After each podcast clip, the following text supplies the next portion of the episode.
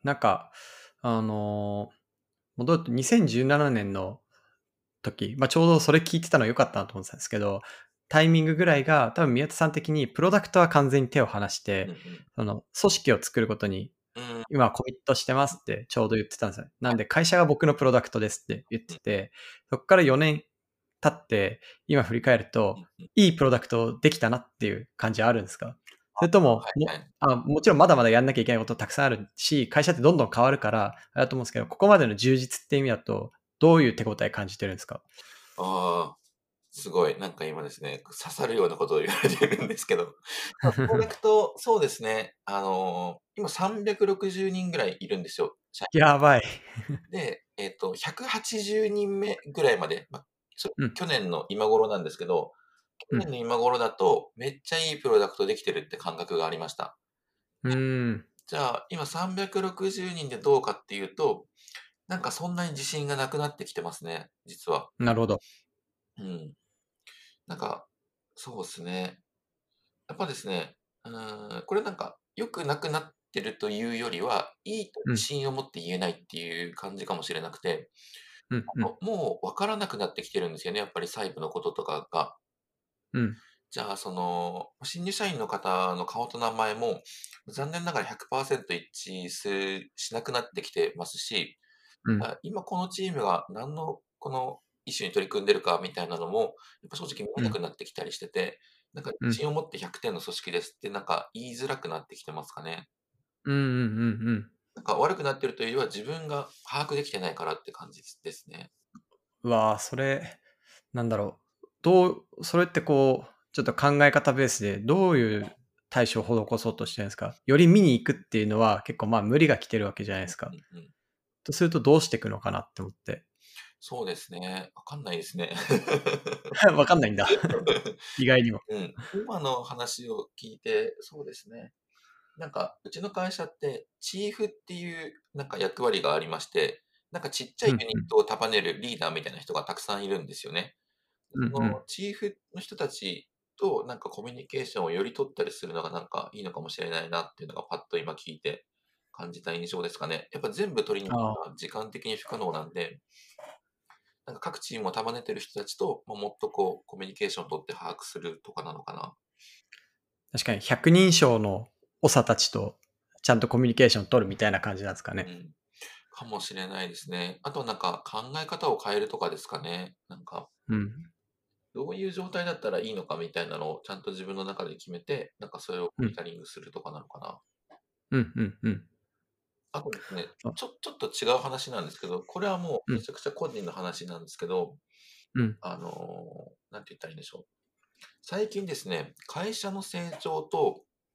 自分の幸せがあんま比例しなくなってきてるんですよね、実は。ああ。っていうのが、なんか昔って、ほぼ会社の成功イコール自分の幸せで、なりますよね。うん、なんかこう、何も考えずに会社の成長だけをこう追い求められたんですけど、うんうん。最近だとなんかそれがちょっとずれたりしてきていて、うんうん。でなんですかね、その、組織の規模も多分自分的にこう居心地が良かったのって、えー20名ぐらいからうん。100名ちょっとぐらいまでが多分一番こう、良かったゾーンで、まあ、だんだんだんだん。大きくなっていくにつれて、まあ、居心地の悪さみたいなのも、居心地の悪さみたいなのをちょっと感じるようになってきたんですよね。うんうんうんなんだ。ろうな。まあ、例えばあの、僕、すごいフラットに接されたいタイプなんですよ。なんか偉いみたいにやられ,、やられると、ちょっと距離取っちゃうみたいな。うんですけど、もう300何十人もいると、やっぱ入ってくる人からすると、まあ、なんか大社長みたいになっちゃうことがあったりする。そうっすよねまあ、なんかメディアに出てる記事を読んでもらったりとかして、でうん記事とかってすごい、すごい人みたいに書いてくれるじゃないですか。ほんとそれ。なんか絶対と、乖離してるとまでは言わないんですけど、うん。について書かれてるような記事を読むと、まあそれはなんかすごい人だと思われちゃうよなっていうのがあったりして、うんで、この入ってくる新入社員の方との距離とかを結構感じることがやっぱ増えたんです。なるほど。昔だとなんか、なんて言ったらいいんですかね。例えば初期の人たちが言ってたのって、会社に入社した感覚はなくて、うんちょっと年上の人たちが、あの、休みの日に集まって自分たちでプロダクト作ってる、なんかプロジェクトに混ぜてもらったみたいな感覚でしたねとかって言われてて、まあ、めちゃくちゃこう、なんですかね、友達みたいな感覚で入ってきてる人がやっぱ多いんですよね。友達とか。うん。でも最近の人たちってやっぱその、すごい会社に入ってくるみたいなテンションでうん入ってくる人たちがやっぱり一定数いて、で、なんかこの、入社オリエンとかで喋っても、なんかこう、貴重なお話ありがとうございますみたいな、そういうテンションになったりするんですよ。ちょっと苦しいと思ってて。で、なんかそういうのは、あの、実はあんまり求めてなくてっていう話をその入社オリエンとかでしたりしてるんですけど、うんうん。なんかその自分にとって気持ちいい規模ではなくなってきてるんですよね。でうん。ただなんかこれをこう嘆くんじゃなくて、ちゃんと自分の考え方も変えていかなきゃいけないなと思ってるんですよね。うん。社員たちに、まあ、そういう感じで接してほしくなくて、まあ、社長も一役割みたいな感じなんで、まあ、同じ感じで接してほしいですっていうのをちゃんと伝える一方で、なんか自分の方もそういう規模になってきたんだっていうのに慣れていかなきゃいけないなと思ってて、うんう。こっちの方はまだ今、その、なんでしょう、できてないところですね。これからやっていかなきゃいけないところ。うんいやー、なんか、いつも僕、宮田さんの話を聞くと、いや、なんか今日も、こう、将来の自分の姿を見たなっていう気持ちがするんですけど、なんかね、5歩ぐらい先を行っている人を見て、そういう悩みって想像がつかないんですけど、なんか分かってるのは、宮田さんを見て思うのは、なんかやっぱりこう創業者って常に非連続な立ち位置にさらされる。で、それが一番大きい変化を、まあ、会社のポジション、あらゆるポジションの中で求められるし、まあ、ある日からね、事業じゃなくて君組織見て、みたいなとか、組織じゃなくて、なんだろう、このガバナンスをどうにかしてとか、全然やることを変えなきゃいけないとか、あとはそこでこう自分の、なんていうんですかね、人間性とか性格まで下手をしたら手を入れなきゃいけないっていうところが、えーね、むしろその大きい、最も求められる非連続な変化で、なんか宮田さんそういうのを臆せずに言語化してるし、ちゃんと考えてるし、まあ、その上で、まあ、できることがあるって信じてやってるっていうのがなんか、いつも話すと思うんですよね。それが、まあ、かっこいいなっていう。ありがとうございます。はい。臆せず、なんかその、できると信じてるは、うん。なんかでも、先人たちのおかげな感じはありますよね。やっぱみんな、あいろいろ頑張った結果変わってる、変われてるみたいなのを聞くんで、じゃあ自分も大丈夫だろうみたいな風になん確かに追い込んでる節ありますね。あ、うんうんうん。でなんか、臆せず言語化するみたいなので言うと、言った方が得だなってやっぱ思ってまして、あ、わかる。さっきの前提を揃える話じゃないんですけど、あうんなんか、あ宮田はじゃあこの規模のやつをなんか今はなんかあんまりいいと思ってないんだなっていうと、なんか端々に来る感じの言葉の感じから、なんか受け取ってもらえるような気がしてて、まあそれがないと、うんなんかこいつ最近感じ悪いなって なっちゃう。はいはいはい。うん。なんかちゃんと悩んでますっていうのを伝えておいた方が、なんかいろいろ、なんて言ったらいいんでしょう、伝わるものがあるし、なんかもしかしたら受け取ってもらった時に優しい気持ちになってもらったりとか、逆にそこは違うんじゃないっていうフィードバックをしてもらいやすくなったりするんで、まあなんか悩んでることを言った方がいいかなと思って、社内でも言ってますね。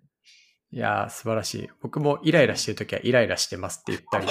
今これ、こういうことで超困っ、超忙しいんですみたいなのを普通に言うようにしてて、なんかそれのおかげで、なんかお互いの調整しやすいなっていうのは感じるんで、すごい同意します。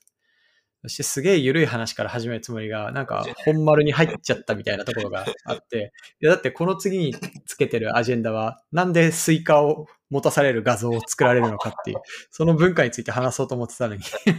めっちゃ真面目な話に行っちゃいました。えー全然、全然大丈夫です、スイカ。なんでスイカいつも持ってるんですか？いや、いつもじゃないですよ。ただなんかね、コラ画像を作る人が社内に何人かいるんですよ。はいはい。あの例えば倉橋さんとかが、なんか Zoom で真面目なプレゼンを社内にしてる時とかに、その画像が切り取られて、なんか天気図をこう指さしてるみたいな風に変えられたりとか、はい。なんかこの CFO の玉木さんの画像が切り取られて、なんかあの、うんインターネットで昔から情報量が多い画像ってあるの分かります？わかるわかる。このした人がミシンを持ってて、後ろで車がこう落ちててみたいな。玉木さんが合成されたりしてるのとかが、それははいなんか投げられたりするのが昔からあるんですよね、なぜか。いいな。で、これなんでかって言われると分かんないですね。あのな、ああ、一個ちょっと覚え、思い出したのがあるんですけど、これはい始まったのかなっていうのがあるんですけど、2017年に、あの、メルペイの青柳さんが、あうんの、うんスマートチャーにエンジェル投資してくれて、で、なんかそれのリリースみたいなの出したんですよ。うんうんで僕とあゆいさんが写ってる写真を使ってみたいな。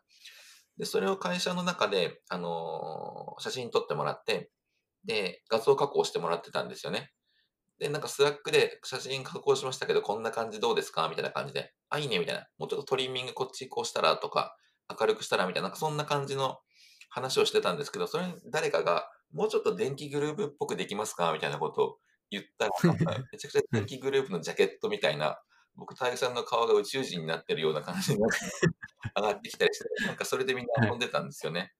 なるほど。そういうのから始まってる気がしますね。なるほど。もともとは仕事の中のなんかふざけてやってたのが、なんかこう、それ受けるからやるみたいなのでみんなやってるみたいな。なるほど。すごい。でも遊び心聞いてていいなと思いました。うんこれ、青柳さん聞いたら怒られそうですけど。そうですね。まあ、青柳さん聞かないんで、ゼロトピックは。はい。ちょっと最後、ゆるいアジェンダ、あと2つあって、はいなんで寿司に行くんすかっていう。あの、よく、社員入られた後、多分今行かれてないんじゃないかなと思うんですけど、お寿司ってたじゃないですか。はいはい。あれな、なんで寿司なんですかっていう。ああ、あれですね。あのー入社1周年したタイミングで、なんか1周年のお祝いみたいな感じでお寿司屋さんに、うちの会社よく行ってたんですよね。うんで、行き始めたきっかけが、うんと、2つありまして、まあ、まず、ぴったりのお店が見つかったっていうのが1個あるんですよね。うん。あの、その話は後でしょう。で、先にこっちの話をしようと思ったのが、あのー美味しいご飯の方がお金的なインセンティブよりも効くっていう話を聞いたからなんですよ。で、えっと、この話は、えっと、今 LINE で人事をしてる佐久間さんっていう人から教えてもらったんですけど、佐久間さん面白くて、カヤックで人事をして、その後、一回大学に入り直して、ピープルアナリティクスとかを学ばれたんですよね。で、えっと、大学から出てきて、メタップスとか LINE で人事をやってる人なんですけど、から教えてもらったのが、なんかその、金銭的報酬って、なんか場合によってはマイナスに働くこともあるみたいな。例えばうん東京の IT 企業だと、なんか月収が1500円上がりましたとかだと、なんか逆に反感にもなったりするんですよね。その、うん。こんだけしか上がんねえのかよ、みたいな。で、うん一方で、なんかその、月例えば1500円だと年間1万8000円ぐらい、1万8000円ぐらいのご飯を会社でおごってもらったのって、なんかめっちゃ印象に残るらしいんですよ。で、へえなん。かなんかそれがもう、研究としてか、なんかデータとしてかあるらしいんですよね。なんか同等ぐらいの金額だったら、なんかあったかいご飯の方が、この会社へのロイヤリティに寄与するみたいな。うんっていうのを聞いたっていうのが一個と、まあ単純になんか入社1周年のお祝いみたいなのしたいなと思ってたんですよね。うんうん。っていうので、なんかその、じゃあ入社1周年したら、なんかその、ちょっといいご飯に会社の人たちを連れて行くみたいなのやりたいなっていうのがまず一個と、うんで、もう一個が、あの、リプロの平田さんに連れてってもらったお寿司屋さんがあったんですよ。はいはい。で、なんかあの、僕らがテッククランチと B ダッシュを優勝して、で、IBS に出るぞっていう時があったんですけど、その時に平田さんに、あの、IBS も優勝したら、あの、寿司をおごりますよみたいに言ってもらって、うん優勝したんで、なんか、おごってくれたんですけど、そこがあの、西荻窪にある丸福さんってお寿司屋さんで、はいカウンターがこのくの字になってて、あの、10人で貸し切れるお店なんですよね。で、うんうん。10人で入っても、こう、ギリみんなで会話ができるぐらいの感じで、で、あの、なんかこの、なかなかそういうお寿司屋さんに行ったことがなかったし、で行ってみてすごい良かったんですよね。で、値段も1万8000円ぐらいだったんですよ。うんうんで、あ、これだったらなんか入社1周年として使うのにいいかもしれないなっていう、その場所、場所、適切な場所が見つかったっていう、このうんうん。2つの理由で、なんかその、始めましたね。まあ、2つっていうか3つか。まあ、その、そういうお祝いをしたかったっていうのと、でまあ、ご飯の、うんうんえー方が、なんかお金よりも、こう、思い出に残ってくれたりとか、ロイヤリティに寄与してくれるみたいな。で、3点目がたまたまいいお店が見つかったっていう、なんかやり始めたっていうのがありますね。うーん。それ参加者は1周年経った人と宮田さんなんですか？と、あと共同創業者の内藤っていうのがいるんですけど、僕と内藤プラス1周年経った人たちって感じでやってましたね。じゃあ宮田さんと内藤さんは寿司ひたすら食ってるみたいな そうですね。1年間に。で、最初の頃って、その、新入社、1年迎える人が、うんうん10人揃うのって、その、半年に1回とかだったんですよ。はいはい。なんで、ちょうどいいペースだったんですけど、なんか去年ぐらいから毎月になっちゃって、逆にしんどくはなりましたね。しんどそうっすね、それそうは。なんですよ。で、まあ、そのコロナが始まったりとか、あの、はいこの店舗に、その、あ、毎月の入社するメンバーが15人とか20人になっちゃったんで、あの、うんうんもう入れなくなったりとかっていうので、今お休みしてるんですけど、うんでも初期の頃はすごい良かったなと思いましたね、あれは。うん。なるほど。ちょっとうちもやろうかな。なんかもう4年とか経つメンバーもいるんで、うんうん全然何もしてないんですけど、あの、ね、そういうところをちゃんとやんなきゃダメなんだよなと思って。いやいや。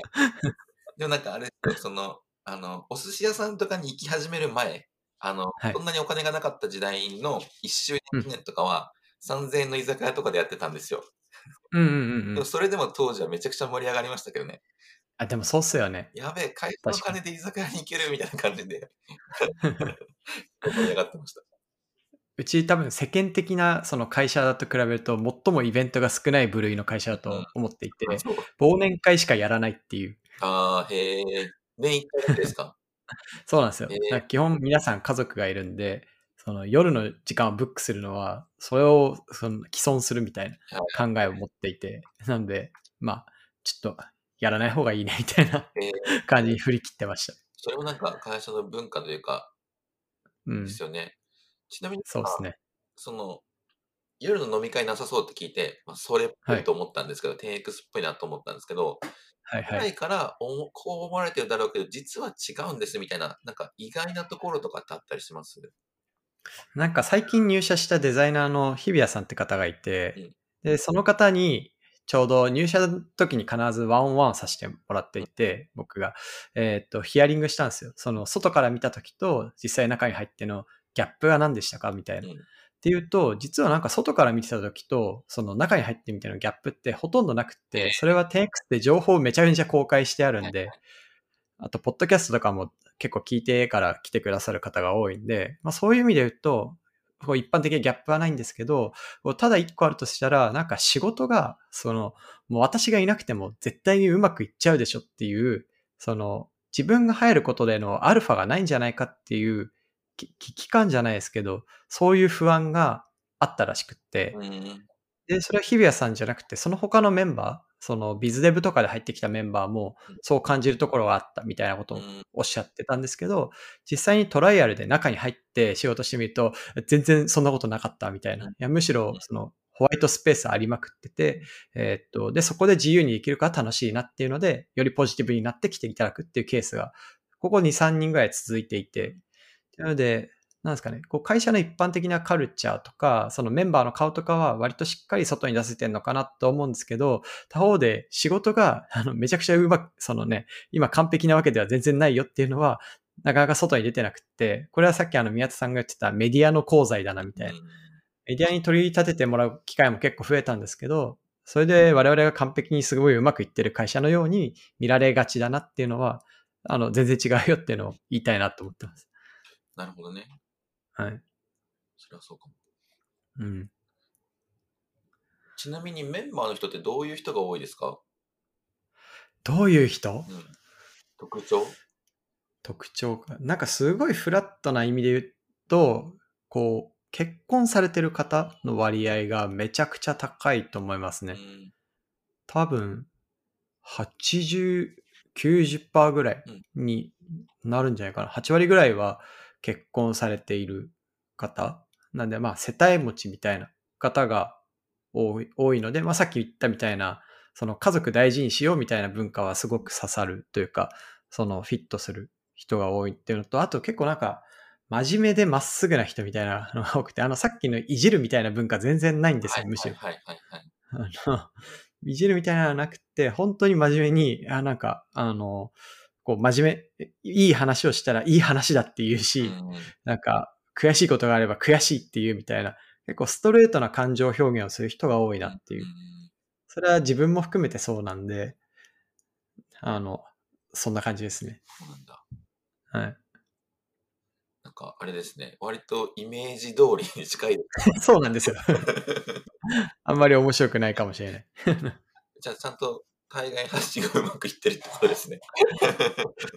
まあ、うまくいってる部分と、まあ、さっきみたいにギャップができちゃってる部分とあるなっていう感じがするんで、その対外発信も、あの、去年の10月に、ん。リッチャっていうメルカリの、その PR をやってた、PR のマネージャーをやってた人が入ってきてくれて、で、リッチャとは僕は前職時代は全く接点なかったんですけど。そのタベリーをやってる時とかにいろいろ PR 考え方とか、そもそも相談するようになって、で、ポッドキャストを一緒に収録して入社してくれたんですよ。でも、やっぱその彼女がすごいプロフェッショナルで、なんか、まあ PR の価値はレバレッジだからって言って、その何かプレスをするときには、やっぱすごいレバレッジをかけてきてくれて、うん。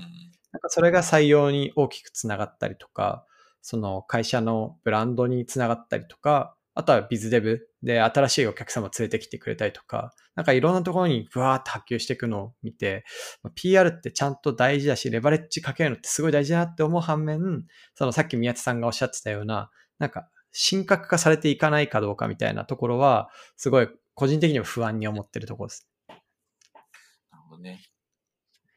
僕も宮田さんも何もないとこから出てきたみたいなところは結構あるあるじゃないですか。うん。別にね、スーパースターだったわけでも多分ない、ちょっと失礼ですけど。いや、でもね、ほんとそうなんですよね。うん。そう。我々はゾーンなんで、そうです。そう翌日も作業着って言いてえと思いますね。そうなんですよ。ツイッターに上げたいっすよ。そう。はいそうした翌日も作業着って言いたいから作業着作ろうかなと思いました。確かに。作業着いいですね。それいいじゃないですか。上場のために作ってください。いや、それは目的が先に来てるからでくださいって言われないです。で、X から逆算はされてないですね、それ。